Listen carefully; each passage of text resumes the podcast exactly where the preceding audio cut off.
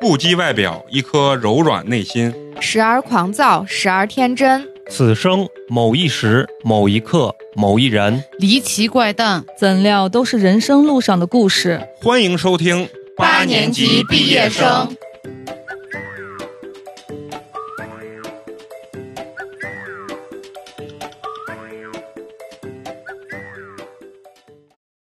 就是你停下来或者上厕所啥都都都没我问学题。画画。嗯啊，他叫阿木，阿木是吧？阿木，啊，非常感觉像腾猿拓海那种。啊， 神原本也是，只是他做到了人所做不到的事情，所以称之为神。啊，那行，那我们今天就咱们就要聊一个特别深刻的话题，我觉得我今天的风格要改变。沉重，哎，也不是武汉还是一个严肃，自豪，自自豪，自豪豪自豪啊！咱们先录个那个什么开场啊。淋湿了大家好，我是一直都在的美工，你们好吗？大家好，我是朋友很多的开水。大家好，我是陈同学。大家好，我是今天替家长们看神兽的花花。啊，今天非常高兴啊！你咱们听众呢也能听出来啊，我啊今天的这个状态不一样，为什么呢？是一个非常深沉的这个状态，因为这一期呢我们这个定位啊要往下沉一沉。今天我们非常的有幸呢，请到了一个咱们来自湖北的嘉宾啊。然后为什么我们说要隆重的介绍一下我们这个嘉宾呢？是因为呃，湖北也是在昨天呃清零了，啊，昨天清零了，对，然后而且也是在呃半个月之前才刚刚解封啊，嗯然后完了以后，我们就非常有幸请到了我们这个来自于湖北的一个普通的百姓阿木，然后咱们这个有请阿木给咱们打声招呼。大家好，我是来自武汉的阿木。鼓掌，鼓 掌，鼓掌！好，这个这个口音一听就是来自湖北对，南方人， 南 方啊，人。对南方人啊，咱们这是头一个南方人啊。嗯今天咱们这个话题啊，其实我觉得早就应该聊了，嗯但是因为呢，就是各方面的这个原因，咱们没有办法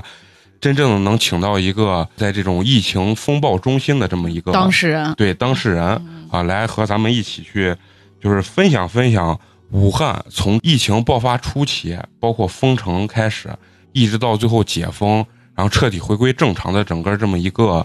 过程。作为这个疫情中心的这一个普通的百姓，我觉得啊，对，就是说他的一个真实的这种感受。咱们现在看到很多这种就是自媒体的新闻啊，包括全球的这个新闻啊，说实话真的是五花八门。嗯，尤其现在这个自媒体啊，为了博眼球，基本上属于呃什么话题吸引眼球，他就敢聊什么话题。对，我们在看了很多这种新闻过程中呢，其实对这件事本身啊，其实很难真正的去了解它原本的一个这个面貌。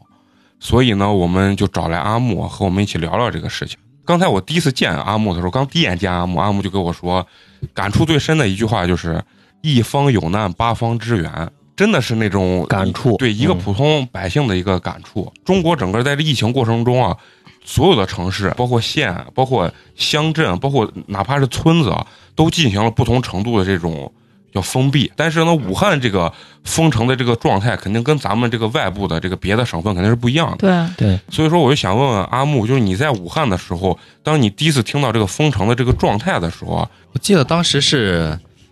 是二十九的时候，就嗯大年二十九，对对对，呃就是啊大年三十晚上，一月二我十们四号，是吧，对我们吃完饭之后，嗯，就所有整个湖北省全部封了，都不让出去了。整个湖北省就对全部，封整了个湖北省所有的高速全部封了。那这个信息你们是怎么收到的？就是我们身边的朋友嘛嗯，就我爸他们朋友，嗯，很多人就赶着吃完年夜饭就跑嘛，就要啊走就要离嘛，开啊就要离开湖北对省啊，然后就很多人就走到高速上就被截回来了，啊就不让走了。就就前结法婚，对前法。 就很多人就一直就在在武汉就一直待到嗯四月八号，就八号开始待到那个时候才解封的。就是一直封了两个半月的对时间。对，我是在想，啊就说这个封城它是一个统一的这种通知，还是说小道消息散发出来的，啊、嗯啊官方发过消息，但是我们当时都过年去了，很少有人去关注那个，是吧？当时对你是在当武汉，我在武汉，在武汉是吧因为我们当时我们从来就没想过会这么严重到这种这种程成度。嗯都。而且他也很快，不是说是过了很好你几天。你是大概什么时候回的？从西安回的武汉我？是一月十号回的，那会儿是十二月底才开始说有有这个肺炎这个情对，况当时官方给的消息是肺炎，但是我们从来没有想到会那么严重。我也是运气挺好的，我记得我当时看了一个表情包，说嗯全国人民认为武汉是疫区，武汉认为哪哪儿是疫区，哪哪儿在高高兴兴过大年。对，其嗯真实的啊，其实我觉得他刚才说的那句话挺对的，当时就很多自媒体博主为了博眼球就嗯，就带节奏，对，所有人都在骂武汉人。包括现在其实也对在很多还是也在嗯还是有一些地域歧视的，对对对嗯，，所以说你刚一说地域歧视这个东西，我们八年级很真实，不要听我们怎么说啊，我们能请到武汉当地的人民来我们这儿录音，就证明啊，我们是真心实意的要喊出那句“湖北加油，武汉加油”的。对，但是他也是就是正常的经过手续隔离完了之后才自由的，对。我做过我核酸们啊不是说啊，那这也是应该的啊，对就是对对响应是国家号召嘛。对对是吧对对嗯。上次咱们第一回聊那个疫情的时候，嗯陈同学不是给咱分析了一下这个时间线嘛？对啊，我们第一次听到就是说有肺炎的时候，是在网上零零散散很少，武汉那不边明原因有的一肺些炎，不嗯明原因的这个肺炎出现新。闻也说，但是就是轻描淡写的一笔带过了。对，然后这个事情好像也没有引起特别大的重视对，啊。对，当时你们当地的这个听到这个消息的时候，你们当时的这个关注度大概有多高？别的地方不知道，武汉当时还是因为有些人是害怕是别的病，因为当时已经流言开始传起来了，嗯，就官方出来挤压了之后就嗯，就放松了，对嗯嗯就根本不在乎了，嗯根本就没有想到。会严重到这个对程度。当时武汉应该宣布封城是大年二十九那一天，对，那一天是整个公共交通就全部就停对，掉了，全部不让出了。是这几天警察就一直开警车在外面宣传，宣传封城吗？呃宣传就是不让尽量少外出对是吧？啊尽量不要外出。所以你们得知封城这个消息的时候也是很突然的，对没有说是好几天了，大家一直在散就播是这个对，消息。因为这种东西他不可能告诉你啊，我明天要封城了，对基本肯定很多人就对，都就跑跑了了。对所以那个天价把人送出城那个事儿也是真的吗？这是真的嗯，并且当时猪肉嗯八十块钱 一斤，白菜呢，啊我记着当，白菜我们那儿不是按颗卖的，知道吗？嗯，一大袋，啊，比如说这个土豆一大袋嗯，就是多少钱多少钱，反正都是几百块钱，没有便宜的就东西。是涨了好几百嗯倍，对就是几十倍。好像蔬菜水果都是几十块钱一斤。武汉市还算好的嗯，武汉市因为官方下来压价嘛，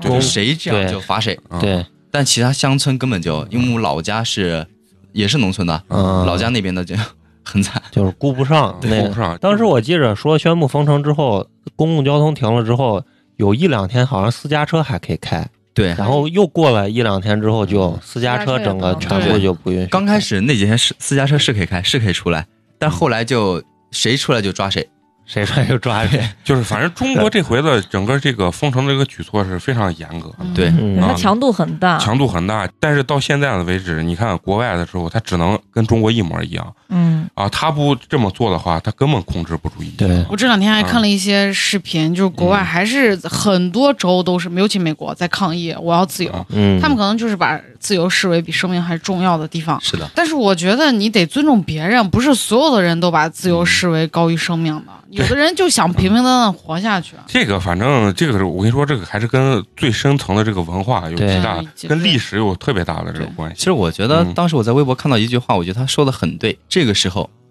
你是要人权还是要命？得对活着嘛，很你对活着才有人权。没错嗯人权就是你的生命权，也是没错你人权的一种嘛，是吧嗯？所以当时就是很多警察去闹啊，其实我觉得也可以理解，因为这个时候谁都害怕，对你你你指的警察去闹事，就是很多不让不让打麻将啊，不让干啥，哦，到你处说都的是警啊察去治理，对对对啊对对对，直接把你的药剂收走。对对对， 妖姬收走。那你当时封城之后啊，给你就是最直观的感受的这种心理变化，你觉得是什么？从开始嗯我们都不相信会这样，到后来哪儿都不能去。就我嗯朋友跟我家离得特别近，可能就下个楼就到了，嗯，去不了。下楼都不想，对啊，就不能门都不出让你出家门儿。 对，对他给你贴封条吗？他怎么知道你出了门了？你就出都不能出来，知道吗？那小肯区定物是业每天对啊，一个一个巡查逻查。 对，当时我可能觉得自己年轻，应该没什么事吧，啊也是比嗯较就跟国外好 多年轻人的想法对一西班样。牙的那些年轻小伙儿对啊对，就那种想法。就人家六七十岁的人才可能对感染。对戴口对罩对就是这我种二十多岁，实际上每天健身，这玩意儿对我来说就跟个流感一样。 刚开始的时候，就我啊从来都没害怕过嗯，就自己不戴口罩就跑出去。刚封嘛，没那么严格，然后啊刚封是不是你你走路出小区什么都没事儿？是吧可以出，但是只要不被警察抓到，嗯就是警察还是警察还是管巡逻的全天巡逻。嗯啊对全，天去因为我下去去超市买个东西嘛，因为超市离我家特别近，特别近，嗯，然后就被警察看到了，一直追我。一直追。对，把你撵回去。啊嗯 对，你要再不听话，就把你关进去。国家管控这么大一个，咱就不说湖北省了，你就光说武汉一个市就千万级的这种人口，它的实行下达其实是需要时间的。嗯，包括我觉得，就像当地这些普通老百姓的意识形态，其实也是在每天逐步的在改变。变化，对，就像你第一天刚封的时候，他内心可能也没有多特别紧张，或者说害反而有怕，点抗拒那种感觉。对对对，是吧？反正有刚点开始都特别抗嗯拒，都特别抗拒啊。所以说，不是说中国人不喜欢自由，只是因因为为事儿没出到你身上对，事儿没出到你身上没错没错啊。微博上有一句话叫做“隔离人权没了，人权权利的权，嗯，不隔离人全没没了了。哦，对，对，是是是是这样。就想问你们在整个武汉的这个封城的这个过程中，你们的吃穿住最基本的这些东西都是怎么解决的？哇，这当时全是社区采嗯购的。 志愿者嘛。对嗯他每天都会有，比如说物业的人敲你家门，问你要什么东西，需要采购什么。比如说你要嗯一斤肉，嗯嗯然后他会记上，嗯，嗯然后第二天会给你送来。哦就蛋，糕等于是定制式服对务。 对，比比点外卖还好。啊，啊我当时就是一开始封就做的这么好吗？社区呃，也没有。刚开始封的时候，你因为过年嘛，家里肯定有啊，食物有储嘛。备嗯，对，刚开始没想到会这样，后来就所有的高速啊什么全封了，嗯，外面的嗯水蔬菜水果全部进不来了，是 那那个那个电费啊、水费、天然气这些，如果到期了怎么办？这些都在支付宝上交啊。说得好，说得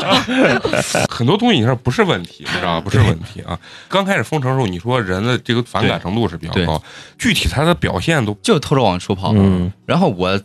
我们家楼下有个老人，就是被抓进去抓了好几次 了。抓到警察局里面了。对呀、比如说真的是屡教不改这种被抓进去之后，最大的这种惩罚力度大概是一个什么样把你隔离起来，隔离十五天，就有专门的地方啊？嗯就是抓你，每就是天给拘你留了。对，关小黑屋。 就相当于这种。你什么时间段就真的意识到这事儿真的挺严重的了？封了一个星期，嗯刚开始我们觉得就几天可能就结束了，因为嗯，没有想到会那么严重。后来慢慢的报的越来越多，一天几千，两三千，一对天两后来三千的。对，生活收集下来之后不就一万多嘛？嗯报了那么多之后就都开始害怕了，你你谁都不敢接触，谁也不敢出去，对啊很听话都不出门了，叫你出你都不出对了，，叫出都不出你。身边有没有一些就是那种一是确诊得新冠的有一些故事？有嗯我朋友他他家一个亲戚得这个病死了，就是重症患者，嗯啊对，大概年龄多大？可能三十多岁，一个女的，他是他是在比较早期得的，还是说是就封了之后，封了之后过了几天，那就很然早后就了被嗯对，那个时候肯定床位还是对解决不了的对那个时间段，因为那个时候那个雷神山火神山医院还没还建没起建来，好呢。嗯，那你们小区确诊的人数多不多？十几个吧，应该嗯十几个啊，那应该在武汉算少的吧？啊，算少的。嗯，确诊之后，我们嗯就都害怕了，都那个不时敢候出都不敢出去 了。就是一听你家院子有了，你真的就对害怕对了。对啊对嗯然后你再听你邻居，那你就 连你连饭都不想吃对对 对，啊！社区人敲门，你就说算了，我不吃了， 我对付一下就可以了。刚咱们不是跟阿木聊的时候啊，就说他两有两个姐姐是医生还是护士啊，对，是护士，啊护士是吧？定点医院的护士，啊，也是定点医院。对，定点医院这个大概解释一下，是一个就是专门收纳这种新冠新冠，确诊的对确诊的这个。对，啊，那他他也就属于就是真正在一线的这个工作人对啊员工作人对员，工作人员，他们什么时候啊接到了上级的通知，需要去就是到这个定点医院收治这些病患那天我们当时都准备回老家一起过年的，因为我们爷爷还在家，啊？都准备回老家一起过年，然后突然就都没回去成。嗯，就大年三三十那天晚上，本来是我们都准备去接他啊，一起回家的，后来为了等他，我们都没都没走成。 不是这个病就严重了对吗？对，他们可能在封之前已经在跟对这个病，对，当时可能知道得不那么清楚，但是对已经在他接触跟我们个说过病这个有点严重了，就是我们自己家人群，他说可能会有点严重很有点严重。嗯嗯然后我们当时没根本就没没有在在意在意这些东西，那没有关注那。你们是从什么时候开始囤口罩的？封城以后了，啊。妈呀，你看阿木家里头的人是医生是护士，给他们说的时候，他们都没有引起他们的重视。重视，你说作为一个国家，作为一个省的省长或者说是市长的话，你觉得他有多大的能力，或者他怎么样能在第一时间、第一分钟让所有人真正的是重视这个东西，很难。对，而且你还得避免恐慌，还得还得加大执行力，就对很啊难。对，而且就是说，你身边咱说难听点儿，你身边不倒下两个人，你不会重视这个。啊就是这种心态。我刚开始不戴口罩出去，就是因为这种心态。当你后来们小区有确诊者，对，一下就完全就不一样了。其实咱在西安，咱戴口罩，其实咱脑子里八成想的，其实我真的碰不上这个病毒。对但是对你在武汉，真的你走在大街上，就很有可能就会碰上这个病毒。就是我看当时他们武汉就是唱国歌嘛，嗯我不知道发生什么事情，他们都歌唱祖国，然后嗯啊赶紧专家出来说，千万不敢唱歌，那飞沫传染 了。然后我当时又心酸又好笑，你知道吧对？哦对对，你说，呃，一起唱国歌呀，真的，国家，我我从来就就没有这么深刻的理解过。嗯以前非典的时候，我们小啊，太小了，太而小且了非典咱没有这么严重。对对，这次真的是自己亲身体验之后才发现，我们当时口罩嗯是别人捐的，对，吃的肉啊，也有很多人菜去对嗯还有苹果呀，当时陕西捐了好多苹果，啊，延安那边的，对对我我们就看 家里微都分到过，真微的，微博上就有那种就是武汉人在线求这个菜到底应该怎么做， 对，因为好多四川人捐的那些菜，咱他们们好都没像见过，没吃过、没嗯见过，所以不是像网上说的那种，说是捐下来的东西都不知道到哪儿了这种情况。没有，我反反正我们家里是分到过，嗯，啊，对我，们都那是免费的那个对，都是免费的，都不要钱。所但以是他可能毕竟人那么多，他不可能每个人都给你平均到对是吧？但是我们我真的是吃了一个月的白菜，啊， 这是事实。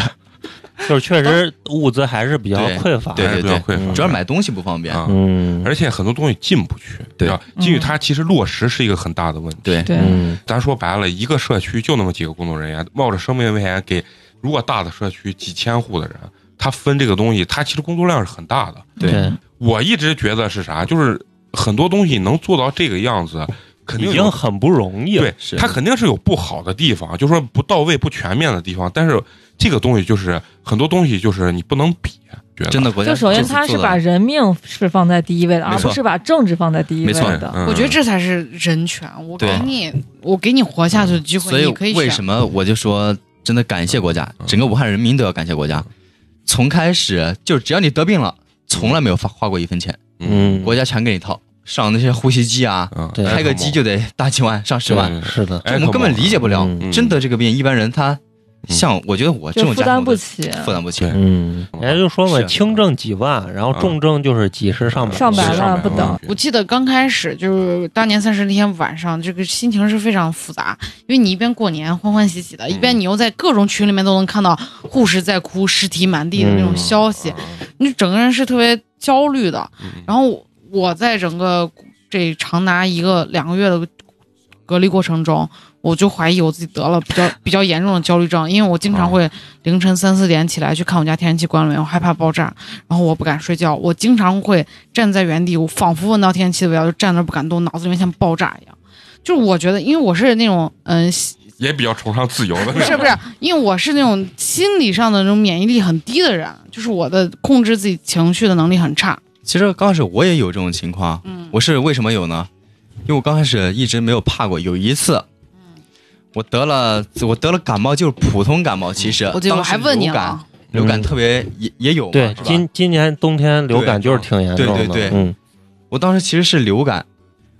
然后我去医院买过啊药，最主要是哦我说哇，因为我当时我看到人家啊穿的防护服啊，阵仗特别大，把我吓到对了。我当时真的是把我怕吓到了，我当时时拉肚子，啊我，我还也是，症状我很还像，啊，对我还有点咳嗽嗯。后来我吃了两天药，发现我好了，好了我一点事没有嗯。他说的这种情况啊，就是我既然感觉大多数人都总是在怀疑自己是不是对被感染了。我对在家隔离也是这样子，就是有时候躺在沙发上，你比如说躺的比较低，枕头没枕好，头疼、不是头疼，是是你感觉你是不太好哦呼吸，胸闷，胸闷， 你说，呀然后你一下就机灵一下就坐起来，你说完了完了，我操，我感觉我胸闷，我然后气自己给自己假想，哎呀，我是不是有这个症状？我是不是有那个症状？对对对对对所以对那段时间，我为了让我自己的情绪健康起来，我买了一个血氧仪。我只要担心，我就测一下我的血氧值够不 够，因为这个肺一定是跟咱血氧是有关系的。然后我是什么？就是一一憋啊，然后我我我又害怕，我就流汗。 然后我我这个人其实挺胆小的，就是那种整个你人你们没发现吗？隔离了三个月，身边生病的人明显变少了。对对啊感冒发烧的人我每一年冬天几乎都发烧，用穿呃爱穿少，啊但我今年就几乎 没有。对，因为就在家呢嘛。嗯一是在家，二是咱出门就戴两戴层戴口罩对，口罩其实隔绝了很多。对对对还对变对白了，啊， 想跟阿木聊一下，就是说你在整个过程中，你有没有感受到，就是你觉得做的也不是这么尽善尽美的地方？就是从你一个在家嗯、呃隔离的一个普通的这个老百姓的角度来讲，那可能就是吃了。嗯，是啊，确实，我因为可能你们理解不到，我们他送是送，但是他毕竟不嗯是我明白。像你能出去啊，自己想买什么自己采购那那么样方便，嗯，然后东西也特别贵。特别嗯，像我们这种几个月没工作、没收入的人， 对，根本就很压力还是很大的嗯对对，其实真的挺大的。他只能就是他能做的最好的，可能也就是对对维持对你的生命对，啊。毕竟人太多了。其实我们也应该理解，我觉得是吧？嗯，现在只要能活下去都对都已经够 好了。但是我在疫，我看到疫情后期的时候，就是还是武汉的几个社区大妈在群里面撕逼，骂得特别难听，就是因为我们家想吃这个菜，他们家想吃那个菜，但是社区没有办法在中中中间调和。 哎，这种这人种事你情在哪儿都会遇到，对但但是都是极个别、极少数的。嗯对，这个就是马云说的那话，每个国家都有百分之一那些脑子瓦塌的人，你知道吧？百分之一说少啊了，家里不是两个这个护士姐呃姐有护士姐姐，嗯啊，就是有没有就是给你分享一些真实的这种故事，啊，就是生离说死抗别议的，有啊，就是他他们当时一个一个女孩，可能那个女孩跟我差不多大吧，嗯她妈也是得了这个病。抖音里面那个追着救护车赶，就是他们医院的。当时看到我真的特别难受，啊很难受的，嗯挺难受，真的很惨，真的就是那种情况，你根本你最后一面你都不能见。说句难听的，死了个人就跟死了个猫、死了个狗一样，一样。对见都不让你见，嗯直接就火化了对，。家家属都见不了，对不，能谁都见不了谁。都见不对了。，对，你知道疫情期间啊，就是我刷抖音啊，每天晚上以泪洗面，嗯我 也是，我也是真，的，真的，就是我这个人其实内心还是很柔软的那就种，很感性啊，，很感性。对对对，我印象最深的一个抖音上看的是啥啊？是有一个男的是重症上 ECMO 了，就是那种快不行的那种状态，几个医生围着他，然后不停地在抢救，就拍他的脸，结果是他哪种牌？不是就就让是他清醒，清不要醒睡过啊去清。醒的那种。最后这个人给抢救过来了，然后呢，医生给他在他耳边说了一句：“啊，你被救活了！” 呀，我操！我看着 呀，呀，哭的我呀，就是你，你感觉他年龄也很大呀，这个人。美工现在已经啊含眼里含着泪水 了，真的，真我的。每次我跟你说，我这人太感性，太感性，就是觉得整个这个医疗体系啊，真的特别把这个人生命当当生命回事儿，哎，对对对，就是他不是任何一个，比如说一个当官的，或者说是一个有钱的，就是很最普通的一个百姓，然后上了最好的医疗器械，上了最好的这种专家，多少个专家围着他，然后把他救过来。那你你两个姐姐有没有给你讲，就是前期还没有封城的时候，那个医疗资源极度紧张的那个时间段，医院里的那些事儿，那人是不是都真的就是非常爆满？对嗯，真的是那种你进都进不去的那种，嗯，那个时候人特别多。刚开始你不管，嗯那时候新冠的也有，普通病普的通病人也有嗯，后来就是普通病人没地方没地方看病了。然后，因为我我当时听很多采访这种医生啊，国家所有的省市都派第一批医疗队、第二批医疗队，不断的去支援湖北嘛。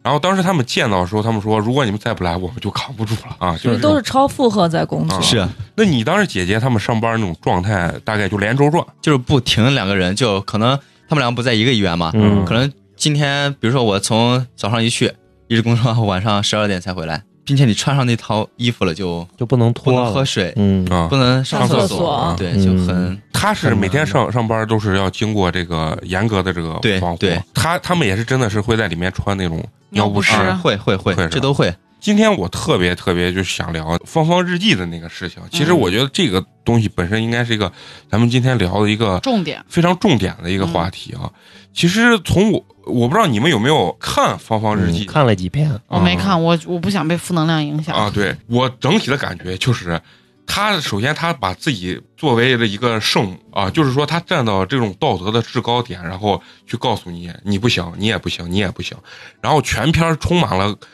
各种负能量、就是贬低贬低和嘲讽的那种状态。然后一会儿我可以给你们分享上一两篇啊。我我特别不理解他这种状态的原因是什么啊？就是说，你看国家包括官媒啊，很多东西，他老宣传一些正能量。我其实特别能理解这种状态，难道非要说是在疫情这么严重的过程中，大家都本身很怕这个疫情的过程中，心情都不太好的时候，你要把负能量输入给每个人吗？我觉得你一定是要把最有希望的一面展现在给大家面前，不起码要那么痛苦。这个其实我为啥特别想 diss 他，最大的一个原因是什么？他特别的就是坦然的说，呃，我不是为了自己呃在风口上出名儿，但是你有没有觉得他这个日记写完的当下，立马就在欧洲跟美国就是上市上市出版，嗯然后大卖？你要说后背后没有人操作，谁信啊谁信？傻子信。据说他一本儿是要分走百分之十的这个费用的。嗯对，然后分钱，而且让自己的知名度更高嘛。说难听，也是一种发国难财的一种方式，嗯，因为欧洲包括美国正是需要这种素材，这种武器素材来啊嗯抨击国内的时候，对他就把一把枪递到了，，对对方手里啊。他其中有一篇文章是一月三十一号，就是正月初七，其实封城也就六到七天的时候，就全面爆发六到七天的时候。然后它里面节选了一部分，他说：“哎，武汉有多少人在这场灾难中家破人亡？迄今为止，尚未见有一个自责和道歉的人，却只有无数推诿的说法和文章。”他说的这件事，首先有没有这种情况的存在？当然是有一定是有的，一定是有的。但是呢，我觉得有一点是最重要的，就是说，他说尚未见一个人自责和道歉，在这个时间段，你把关注点拉到官员是否自责道歉上，我觉得本身就是一个错误。是是没的而且是没有意义的。就是咱问问阿木，作为普通的一个武汉人民被封到家里的时候，他的关注点难道真的在于有没有官员现在告诉我我错了，我要呃以死以谢天下？这个对他来说重不重要？不没重有要意义啊。啊嗯，重要的是我明天能不能吃到肉蛋菜？我家人如果真的疑似了，能不能第一时间做到呃这个核酸的检测？是能呃被收治确诊了，能不能第一时间去收治？对我全篇儿读了他很多文章啊，他给我最大深刻的感受就是有一种外行想要指导内行去干事儿的一个一个一个错觉啊，就像特朗普一 样，他没有任何医学常识，对让你打消毒水儿 嘛，啊，对，打消毒水儿，后面又说，哎，我是 嘲讽，啊，对，就是这种很很搞笑的这种事情，就是接连发生。就是说，我认为芳芳她可能在某些程度上，她的社会资源比我们阿木可能要多，但是在于这件疫情上面，她跟阿木都是一个普通被封在武汉家庭里面的一个普通人，嗯，所以说她能得到的这些信息和阿木其实是一样这一样的，所以说她这些东西我不知道她从何而得知，他不是说了吗？今天听了这个朋友对，医生朋友的，明天听了那个医生对朋友的，就很奇怪，他的朋友都那么的负负面，那么的消极。对，而且我看了之后，他全篇儿用了四十二个。嗯，我有一个医生朋友告 诉我这句话。那那啊我们阿木也有医生朋友， 对我们阿木的姐还姐是亲戚，亲还不是朋友。对他最深刻的感受就是他觉得真的很感动，真的体验到了什么叫一方有难八方支援。其实我觉得芳芳呀，最大的一个问题在于什么？就是说，我觉得不管是作家或者说是记者，最最根本的一件事情就是我写出来的文字，一定要是经过我去调查和对证实，尤其是写这种现实类的东西对，的时候，要稍微一客观一些。一定是认清了这件事是真的还是假的，我再把它书写出来。这是作为一个写作者第一个底线，应该就是这样的。是是是但是他真实没有度做嗯任何的调查，他对只是听这个说，听那个说。信口雌黄嘛，对，嗯信口雌黄来写这些东西。对，很多都是这样的。然后我再给你们接着分享一些啊，然后是二月三号正月初十，他这篇文章的其中一个节选是这么说的啊：疫情来了，从它出发以至扩散，再至疯狂，我们的应对则从错误到延误到失误。只愿我们能有记忆，记住这些不知名的人，记住这些枉死者，记住这些悲伤的日夜，记住到底是什么原因让他们在这个本该欢乐的春节中断了人生？只要我们尚且偷生在世，我们就要为他们讨个公道。对于渎职者、不作为者、不负责者，我们必须要一层一层追究，一个也不放过，否则我们怎么对得起那一个个用停尸带装走的人们，那些和我们一起共同建设、共同享受过武汉的人们。你看啊，芳芳写东西有一个特点，总体来说，咱们武汉这次整个这个抗疫其实是一个很悲壮的事情。对，就说它是一个非常惨，到今天为止，它也不能叫胜利，只能叫对我们度过过去了这个难关。最艰难的这个时，但是芳芳写东西呢，她永远只写悲，她不写壮。对，她偶尔写一两句壮，还要后面附带上，我要是不这么写，那总会有一些人来骂我，或者我对不这么写的话，嗯，我这篇文章一定就会在被网上被删掉，或者怎么怎么样。他是永远就是把负能量传递给别人的。嗯对对，对，它没。有任何作用其。实他写的这些惨，他写的这些嗯很负能量的东西，不是说官媒不报道。对其实咱们也看到官媒去说这些事情，嗯，嗯只不过官媒把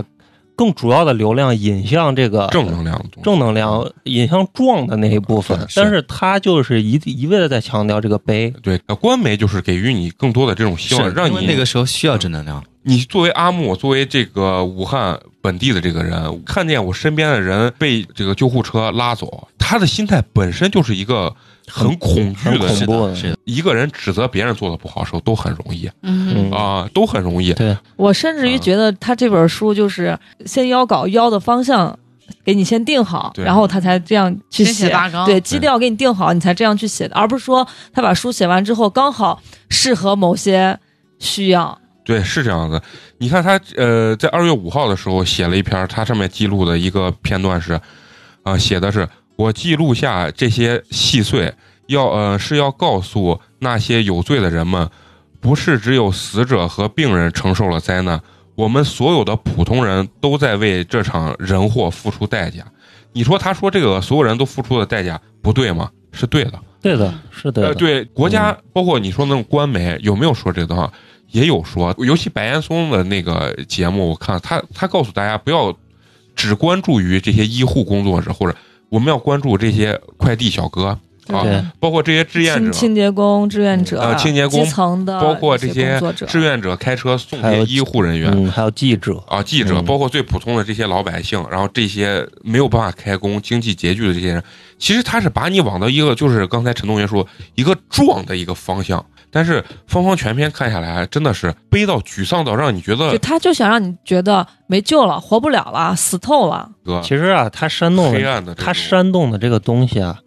他其实是想引起很多，就是说怎么说呢？一是愤青吧，二是嗯知识分子的共鸣。对，他想证明的是，我这话能说出来，啊，对，哎，对对啊我我一定这话能讲出来，对，而对对而没有人去就是删我呀，我或者我屏明白你蔽的我。意思我其实这次国家面对这个疫情啊，深刻能感受到一句话，就是说咱们的政府它的一个根本理念是为人民服务，对对，就是把人民放在第一位的。对，他是为人，不是为政治。你现在想想，美国那些年轻人稍微有点脑子的，嗯听见特朗普在记者会上说咱们就给人打消毒水， 我操，你心里咋想？你是不是觉得这个国家没救了？对我我我会想，幸亏我支知持的是民主党。啊，你们说这个，其实我有一个很深的感触，因为当时我老家那边确实有一个女孩确实得了，嗯然后她在微博上一些言论，当时应该是国家网络安全局还找过她了，她的这些言论就被香港、美国报道过，啊，利用了，是啊，嗯，就是被利用了。嗯，她就说医院不不收人，对，啊不收他，不治得他去得不了到之后治疗，嗯天天给她打抗生素。嗯啊其实那个时候刚开始啊，嗯，不给打抗生素打什么？你告诉我。对，就是还不知道咋治呢。对呀、当时他说给他打葡萄糖，他不能吃饭吧？葡萄糖是应该是 最营养能液能量嘛嗯营养液对最基人本们的需要这个东西啊，对不给打这些，你告诉我你打什么？嗯其实刚封城的那几天，你看微博上那些就是求助信息，真的你看了太惨了，对，啊真的我就不看特别惨，对就真的就是一家只剩一个啊人，啊嗯对，其他人都倒下，只剩一个青壮年在那个时照顾候。所有人，照顾所有人，而且他知道他自己终将有一天也会倒下。对那个时候真的是太嗯特别惨。对啊当时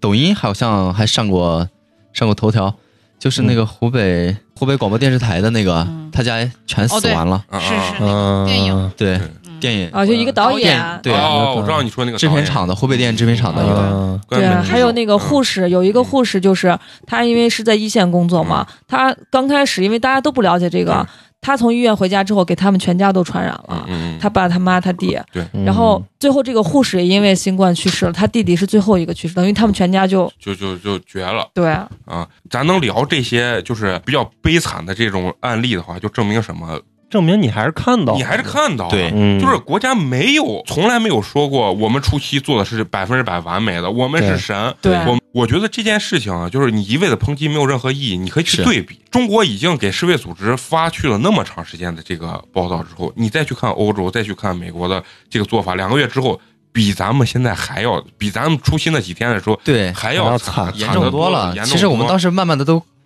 每天下降的跟上升的都差不多成正比了。嗯，其实这是一个好的结果呀、嗯，对，在我们来看，我觉得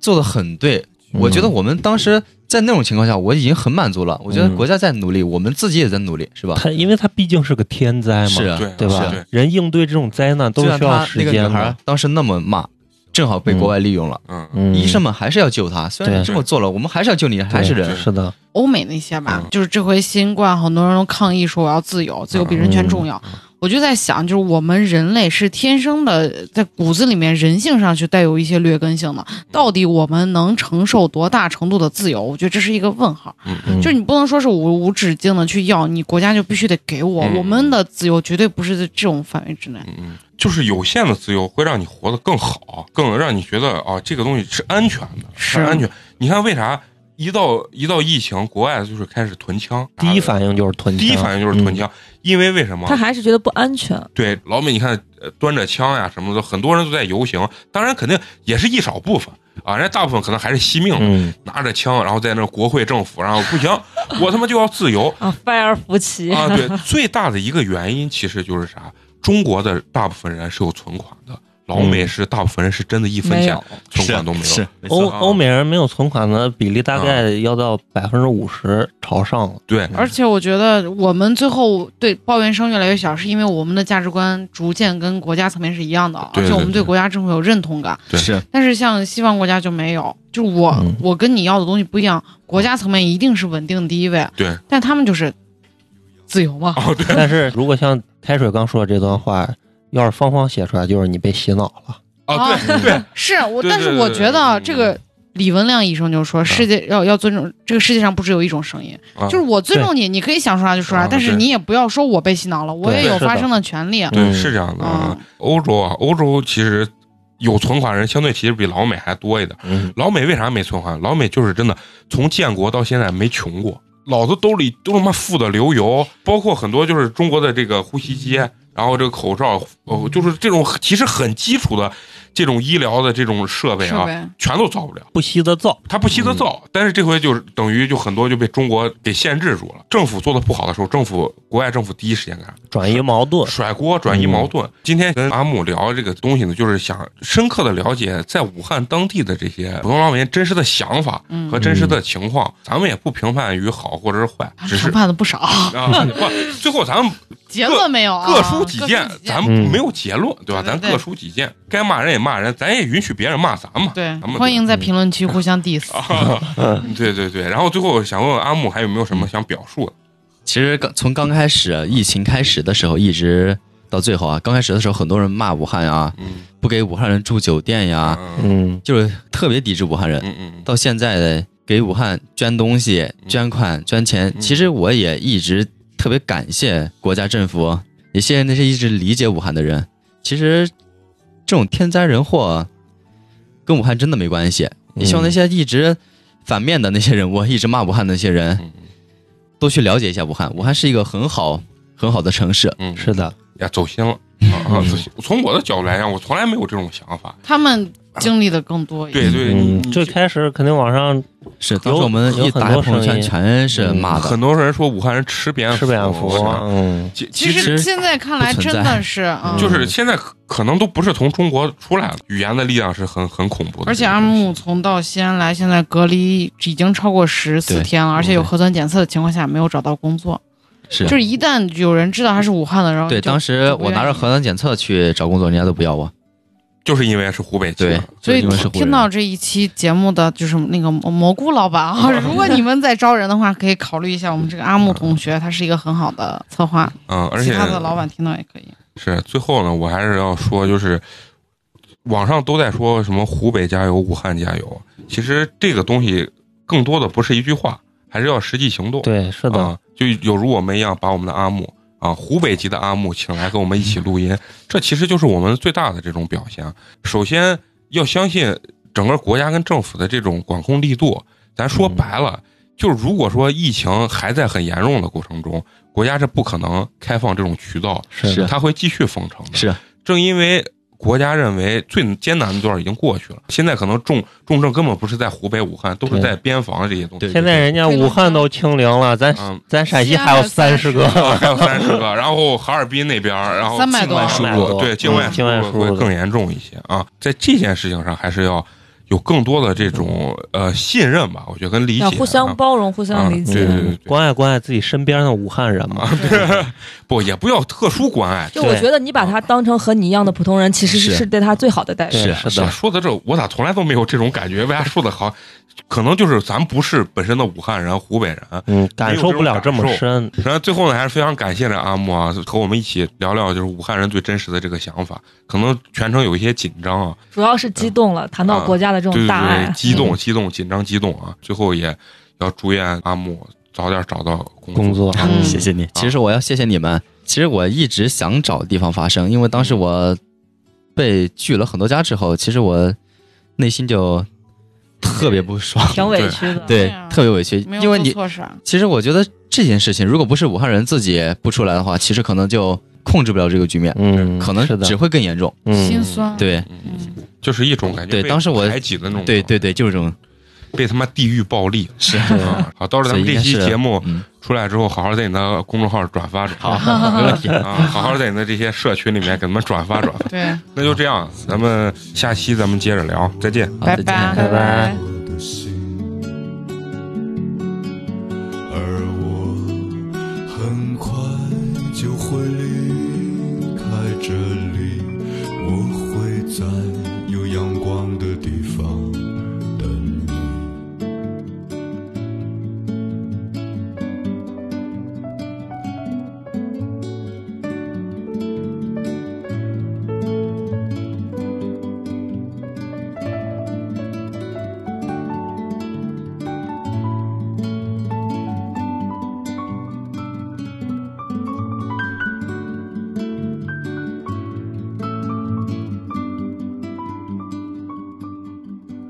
我看到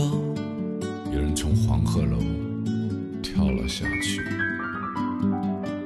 像只飞鸟消失的无踪影。长江上，白帆点点，飘向了天边。